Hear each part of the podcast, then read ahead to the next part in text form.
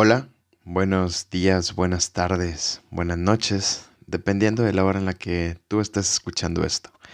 Bienvenido al capítulo número 2 de este tu programa semanal conmigo, tu anfitrión, el doctor Jesús Emiliano Lozano Juárez.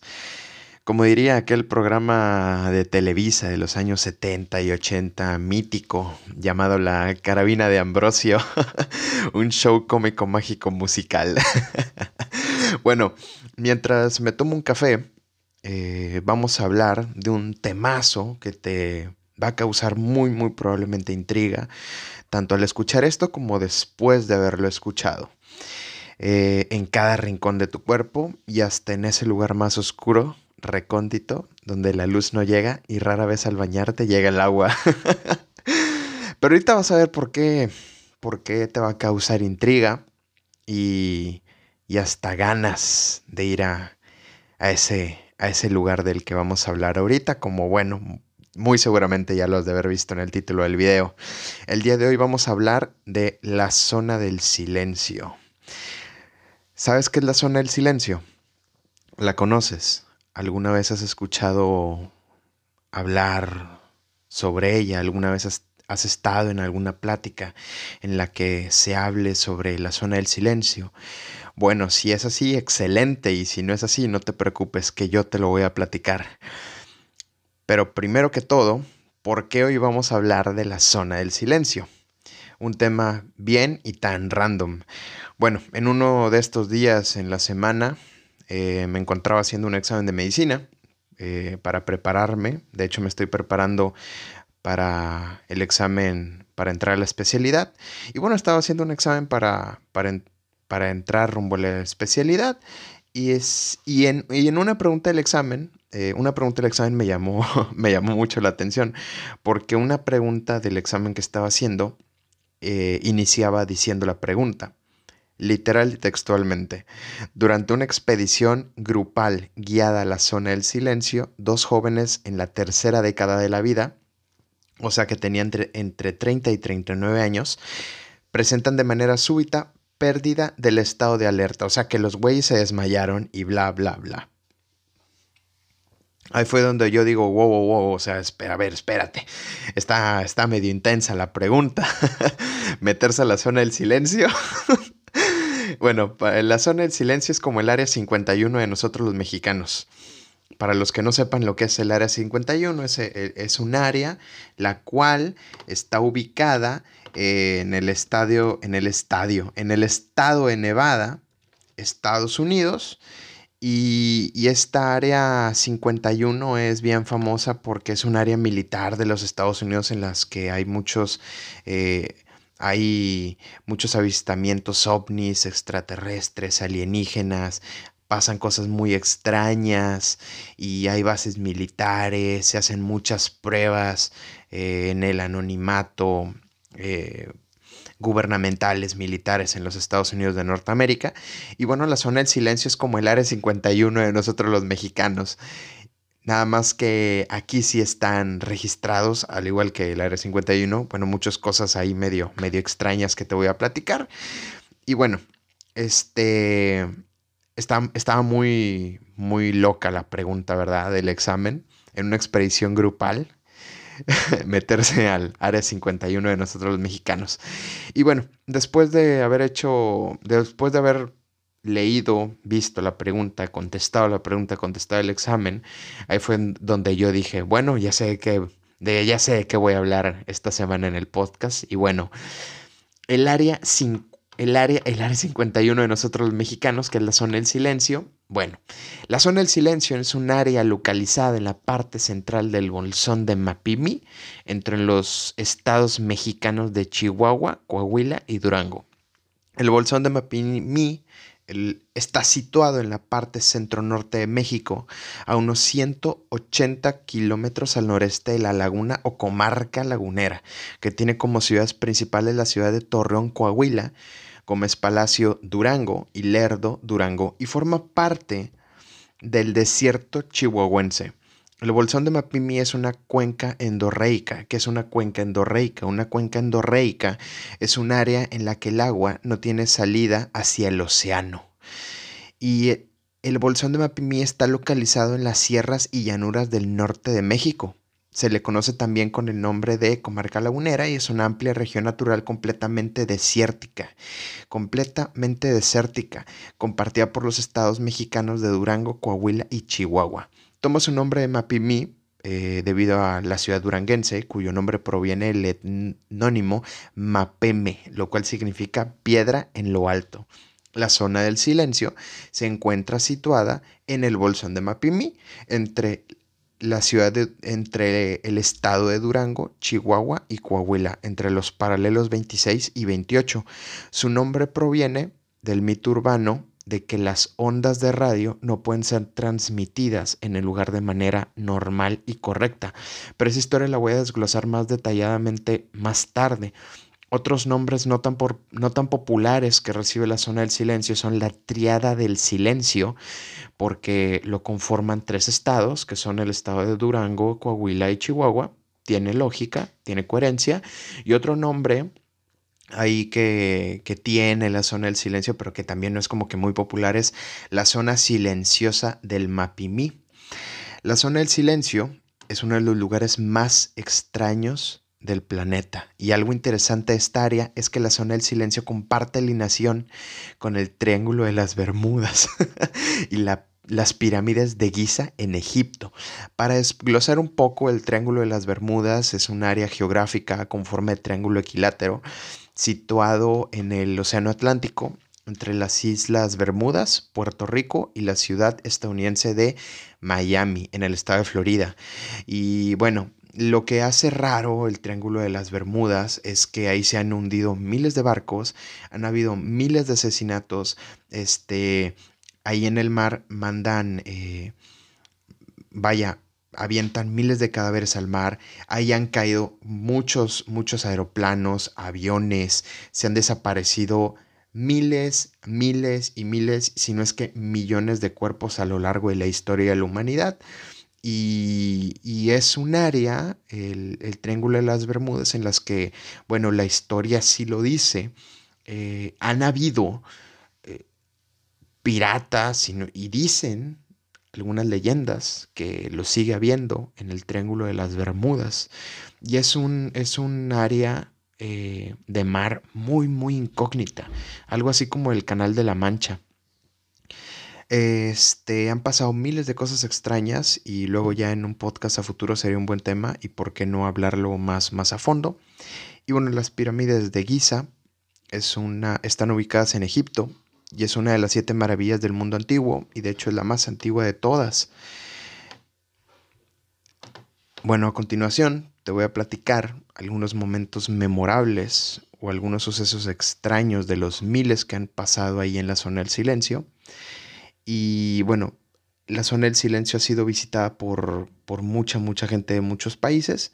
Y en inglés a la zona del silencio le llaman The Silent Zone y en francés La Zone du Silence. Bueno, el primer acontecimiento que te voy a platicar sobre la zona del silencio es el que lo hizo principalmente famoso o reconocido.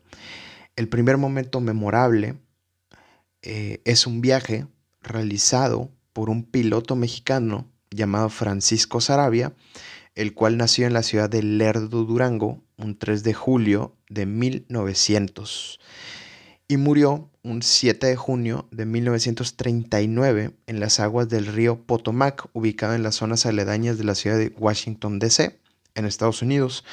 Este piloto mexicano rompió un récord de velocidad por un viaje entre la ciudad de Nueva York y la Ciudad de México en 1939, ya que el tiempo de vuelo fue de 10 horas con 43 minutos. La historia o la relación entre Francisco Sarabia, este famoso e histórico piloto mexicano y histórico piloto internacional, y la zona del silencio, es que se dice y de hecho Sarabia lo platica, lo contó, y la historia es verídica, eh, que Sarabia fue el primer piloto en sobrevolar la zona del silencio y es uno de los primeros descubridores de lo extraño de la zona. En 1930, mientras volaba sobre el desierto del Mapimí, entrando así en el, en el espacio aéreo de la zona del silencio, Sarabia tuvo un incidente.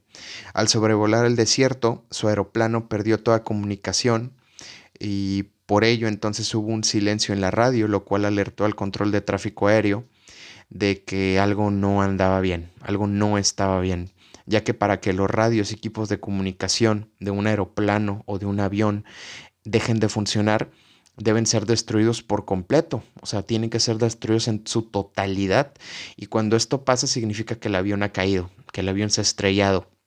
Y por obviedad, pues ha ocurrido lo, lo peor. Este, se llegó a pensar que Sarabia estaba, estaba muerto, que había, que había fallecido, que el, que, el, avión se había estrellado. Y bueno, al pasar por la zona del, silencio, el avión de Sarabia empezó a fallar, ya que la brújula empezó a, a, trabajar mal, no funcionaba, y el sistema empezó a tener fallos en general. Sarabia tuvo que realizar un aterrizaje forzoso de emergencia en la zona del silencio, y Sarabia sobreviviría a la zona del silencio y posteriormente, a posteriori, contó que jamás volvió a, sobrevolar la zona del silencio. Este es el primer caso conocido de problemas técnicos en este desierto. Este piloto mexicano tiene en la ciudad de Lerdo Durango un museo en su honor. Es un museo muy pequeño y el cual está ubicado en la avenida central de la ciudad eh, de Lerdo Durango, en el mero centro de Lerdo Durango. Personalmente conozco la ciudad ya que fui a visitarla en octubre del 2018 eh, porque fui a ver a unos familiares hablando un poco de, de, mí. Y es una ciudad que es casi, casi un pueblo. Los que, los que alguna vez hayan ido a Lerdo Durango, bueno, saben de lo que les estoy hablando. Es, un, es una ciudad, es un pueblo muy, muy hermoso, muy bonito, de verdad, muy, muy bello. Y la gente de ahí es súper amable, muy educada. Las personas tienen una educación de esas que en las grandes ciudades hoy ya no se encuentra con facilidad, ya no se suele encontrar. El, Museo de Francisco Sarabia solamente lo vi por fuera. Yo quería ir porque conocía la historia, pero el museo estaba cerrado. Eh, pero el museo, su fachada es a base de puro cristal, de puro vidrio y bueno, todo se ve para adentro. Esta ciudad de Lerdo es un pueblito y si alguna vez llegas a ir, te recomiendo ir a la plaza central de Lerdo y probar las nieves del Chepo. Eh, si alguien que está escuchando esto ha ido a la ciudad de Lerdo o ha estado en Durango o en, o en, en, alguna ciudad de Durango o en alguna ciudad de Coahuila, las nieves estas del Chepo las venden en, esas, en las ciudades de esos dos estados y son riquísimas. Esas nieves del Chepo son las mejores nieves que me comí en toda mi vida. Ahí en esa plaza, como otro dato random, sale un camión verde, el cual pasa por Lerdo Durango, por Gómez Palacio Durango y por Torreón Coahuila, las cuales estas tres ciudades son ciudades hermanas y la distancia de Lerdo a Gómez Palacio, de Gómez Palacio a Torreón Coahuila y de Gómez Palacio Durango a Torreón Coahuila es de menos de 20 minutos, o sea, tú agarras el camión en la placita en Lerdo Durango y en 20 minutos ya estás en Torreón Coahuila, literalmente, y es como un camión, eh, como una pecera como si estuvieras tomando un camión para ir de aquí al centro, al centro de la ciudad en el que estés. Regresando a lo de la zona del silencio, bueno, se recomienda que no se sobrevuele la zona del silencio por, por este tipo de fallos que puedan llegar todo tipo de, a tener todo tipo de aeroplanos o aviones. Platicándote otra historia sobre la zona del silencio, tengo algunas, tengo varias. El nombre de la zona del silencio se origina gracias a un ingeniero mexicano en 1966 llamado Harry de la Peña, el cual fue un trabajador de petróleos mexicanos de Pemex y fue enviado por Pemex para construir un oleoducto en la zona. Le llamó él la zona del silencio a la zona del silencio porque descubrió, él fue el que descubrió que las ondas de radio y comunicación se dispersaban por todo el lugar y no podían ser mapeadas. También Harry de la Peña descubrió que de alguna extraña razón la zona del silencio tiene una especie de campo magnético, pero que por alguna extraña razón, que no hay explicación alguna de ello, y, y por qué, y para Parte de esto hace que se pierdan las ondas y señales de, tele y radiocomunicación. Eso fue lo que descubrió Harry de la Peña. Otro suceso extraño de la zona del silencio es que en, en, la zona del silencio han caído frecuentemente meteoritos, así como lo escuchas, los cuales han caído en los siguientes años. cayeron meteoritos en 1938 en 1954 y el más importante cayó en 1969 llamado meteorito Allende, el cual es considerado el meteorito más estudiado en la historia.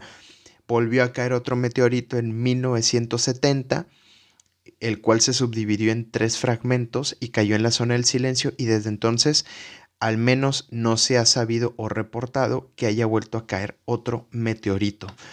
Otra de las historias más interesantes, increíbles de la zona del silencio es la siguiente. El 11 de julio, 11 de julio de 1970, un misil de prueba llamado Atena fue lanzado desde una base militar de Green River en el estado de Utah, Estados Unidos de Norteamérica. En esta base militar de Green, River lanzaron este cohete, este misil Atena, y el misil, el aparato, estaba preparado para caer en una base militar llamada White Sands, en el estado de Nuevo México, Estados Unidos, el cual es un desierto donde la arena es blanca en su totalidad y es un lugar concurrido por turistas, pero donde hay mucha, extrema vigilancia militar. Y si cruzas las señales del gobierno, las, fuerzas militares vienen a por ti. Dicho esto, el arma, el misil Atena, se desvió misteriosamente y cruzó la frontera con México.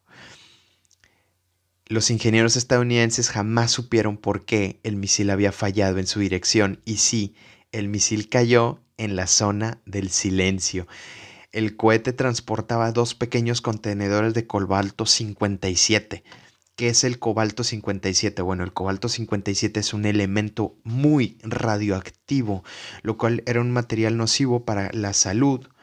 Y con toda la pena del mundo, Estados Unidos tuvo que pedir permisos al gobierno, eh, al gobierno mexicano, que en aquel entonces era regido por el presidente mexicano Gustavo Díaz Ordaz, para que los militares estadounidenses y el gobierno estadounidense pudiesen buscar y encontrar los restos del misil Atena y sus materiales en la zona del silencio.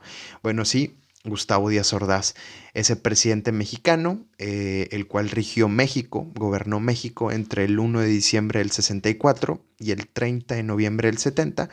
Y sí, Gustavo Díaz Ordaz es ese presidente mexicano, el cual decía que quería entrar a la historia del país y juraba y perjuraba que lo haría acomodar el lugar y vaya que quedó en la historia del país porque él junto con Luis Echeverría, que a posteriori iba a ser el siguiente presidente de México, gestarían y darían la orden para que ocurriera el operativo Galeana junto con el batallón Olimpia y gestaran la masacre de Tlatelolco un 2 de octubre de 1969.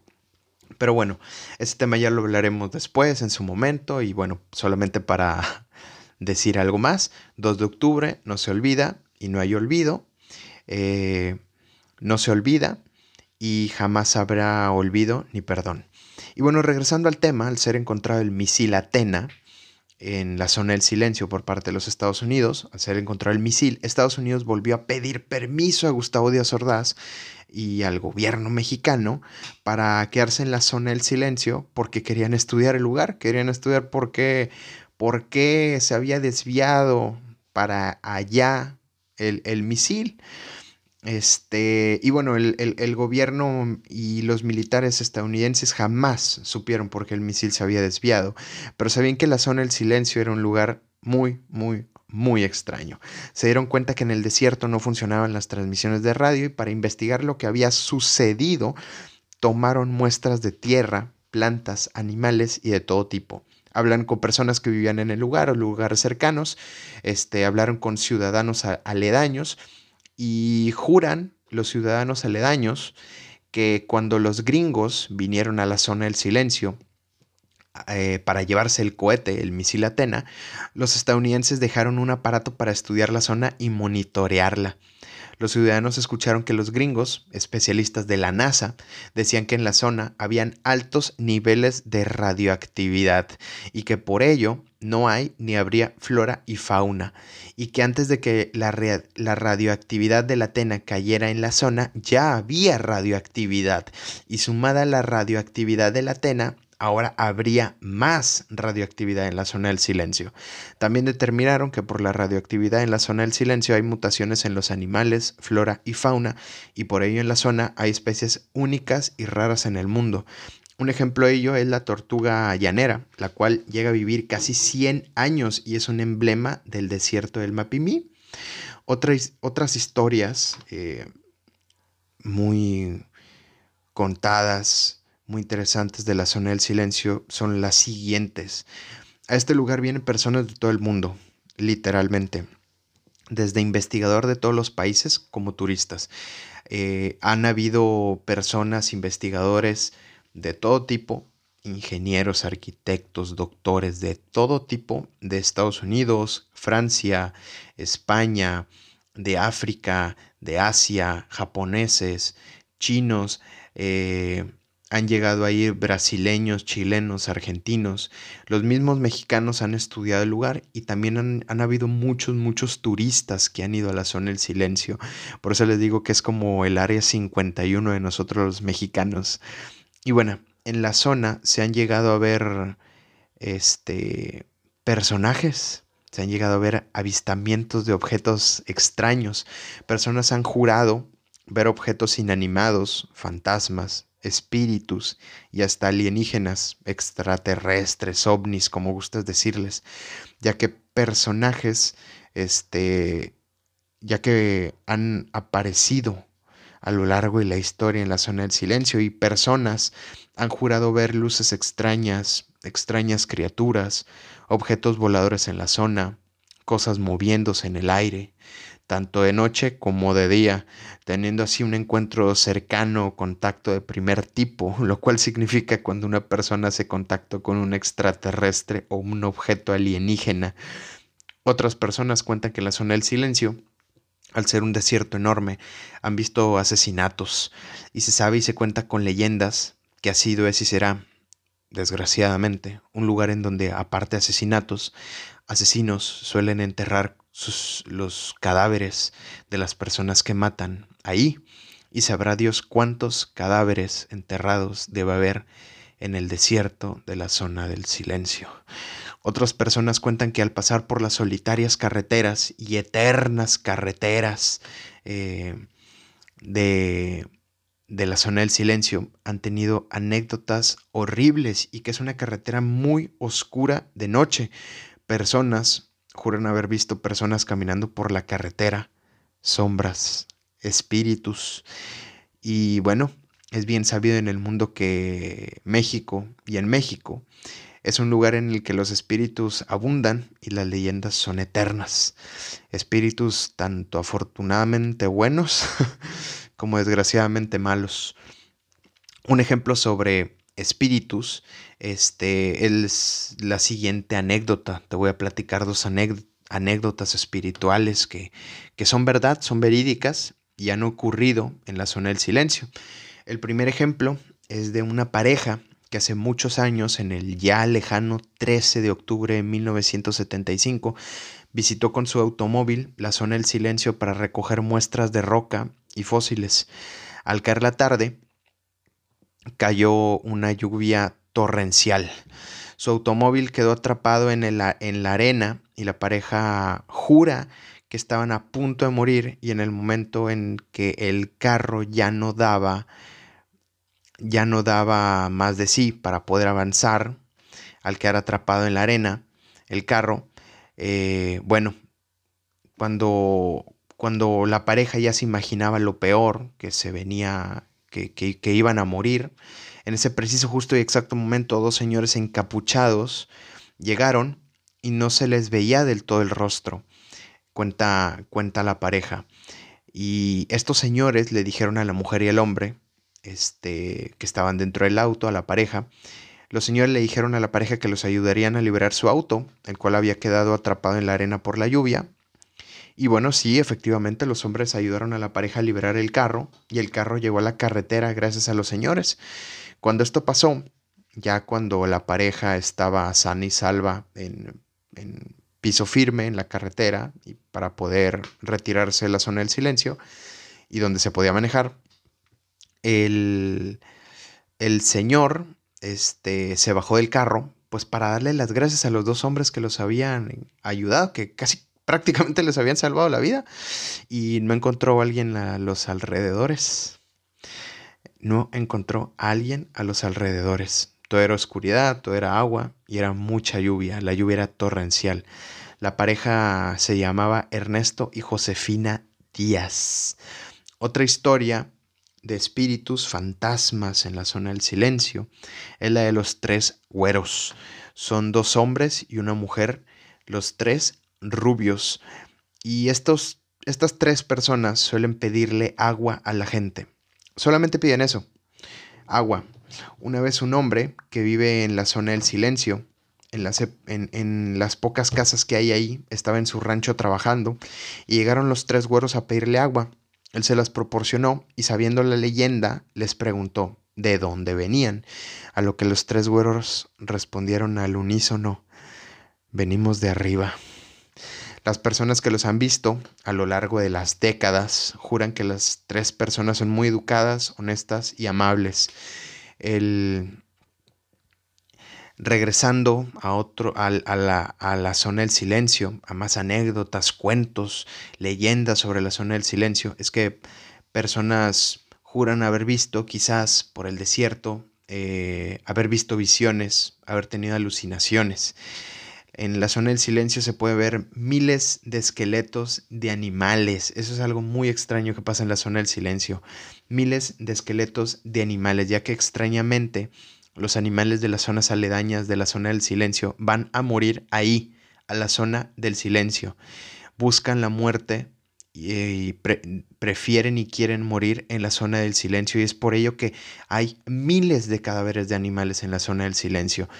Y por al ser una zona desértica y de mucho sol, pues bueno, los huesos de los animales están a la plena luz están ahí visibles en la zona del silencio. Y bueno, la verdad es que jamás existe una explicación de este asunto, al igual que de los otros asuntos. Eh, continuando con más leyendas de la zona del silencio, la zona del silencio es uno de los lugares más misteriosos, tétricos, oscuros.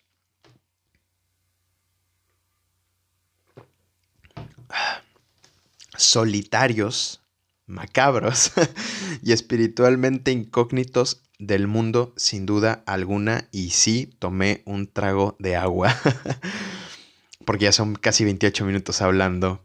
Y bueno, brujos y hechiceros señalan, espiritistas, señalan que la zona del silencio tiene un poltergeist. Efectivamente, dicen que la zona del silencio también tiene un poltergeist.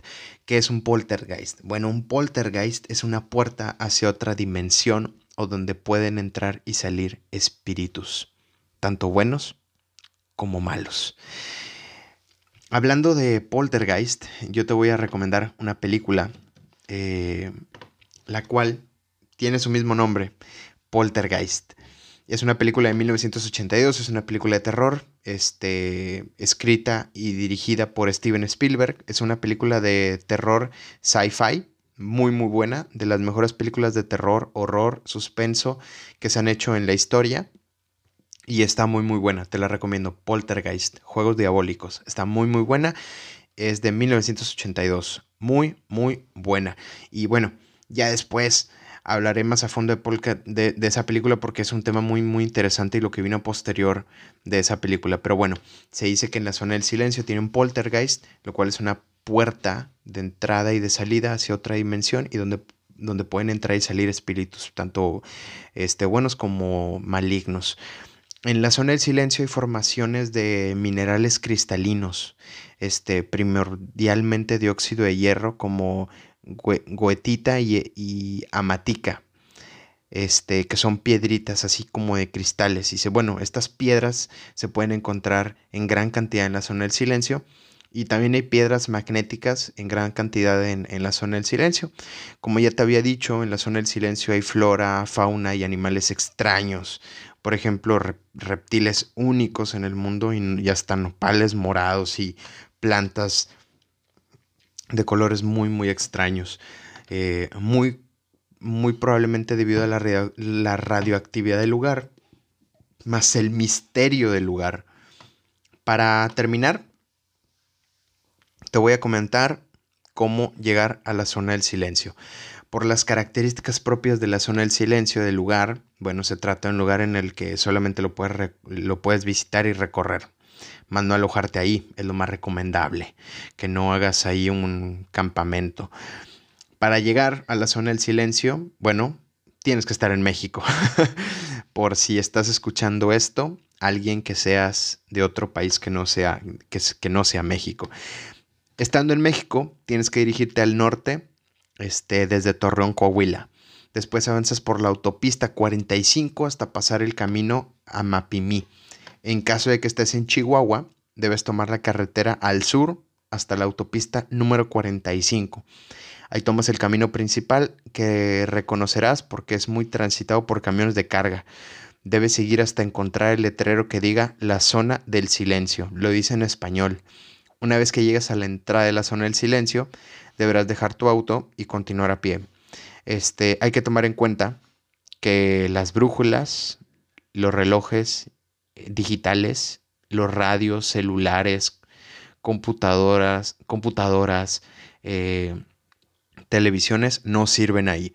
Por esto se recomienda que se contrate los servicios de un guía para que te evites perder en la zona del silencio.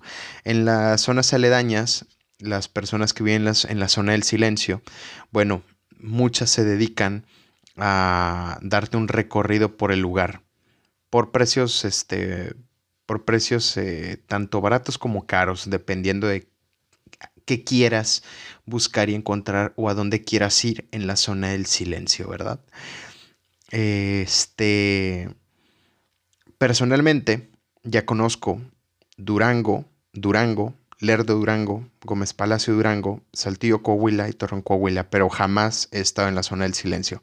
La primera vez que yo escuché hablar sobre la, la zona del silencio o supe de ella fue hace casi ocho años y es un tema muy, muy interesante. Hace casi tres años estuve en dichos lugares, en octubre del 2018, como ya te comenté, y quise ir a la zona del silencio, pero desgraciadamente no pude ir. No estaba muy lejos de ahí, la verdad. Sin embargo, es una actividad que tengo pendiente de realizar desde hace ocho años y un día he de ir al área 51 mexicana. y bueno, con esto terminamos la plática de hoy. Personalmente, te doy las gracias por haberme escuchado, por haber tenido esta plática. Te doy las gracias por haberte tomado tu tiempo y haberme dado estos minutos de tu vida. Hoy sabes sobre un tema nuevo y yo sobre algo eh, que tenía muchas ganas de hablar y platicar. Te pido que compartas por favor esto con tus amigas, amigos, tus familiares, tu pareja y todas aquellas personas que tú creas que hablar sobre este tema les vaya a gustar y a interesar. También te pido por favor que te suscribas, que actives la campanita para que sepas cuando subo un nuevo capítulo y le des like al podcast ya que así me ayudas a crecer en esto. Con tu apoyo, esto y eso va a ser y es posible. Te dejo en la descripción mis redes sociales y me despido por esta ocasión. Por tu tiempo y por escucharme, gracias totales. Hasta luego y te deseo que tú pases un buen día.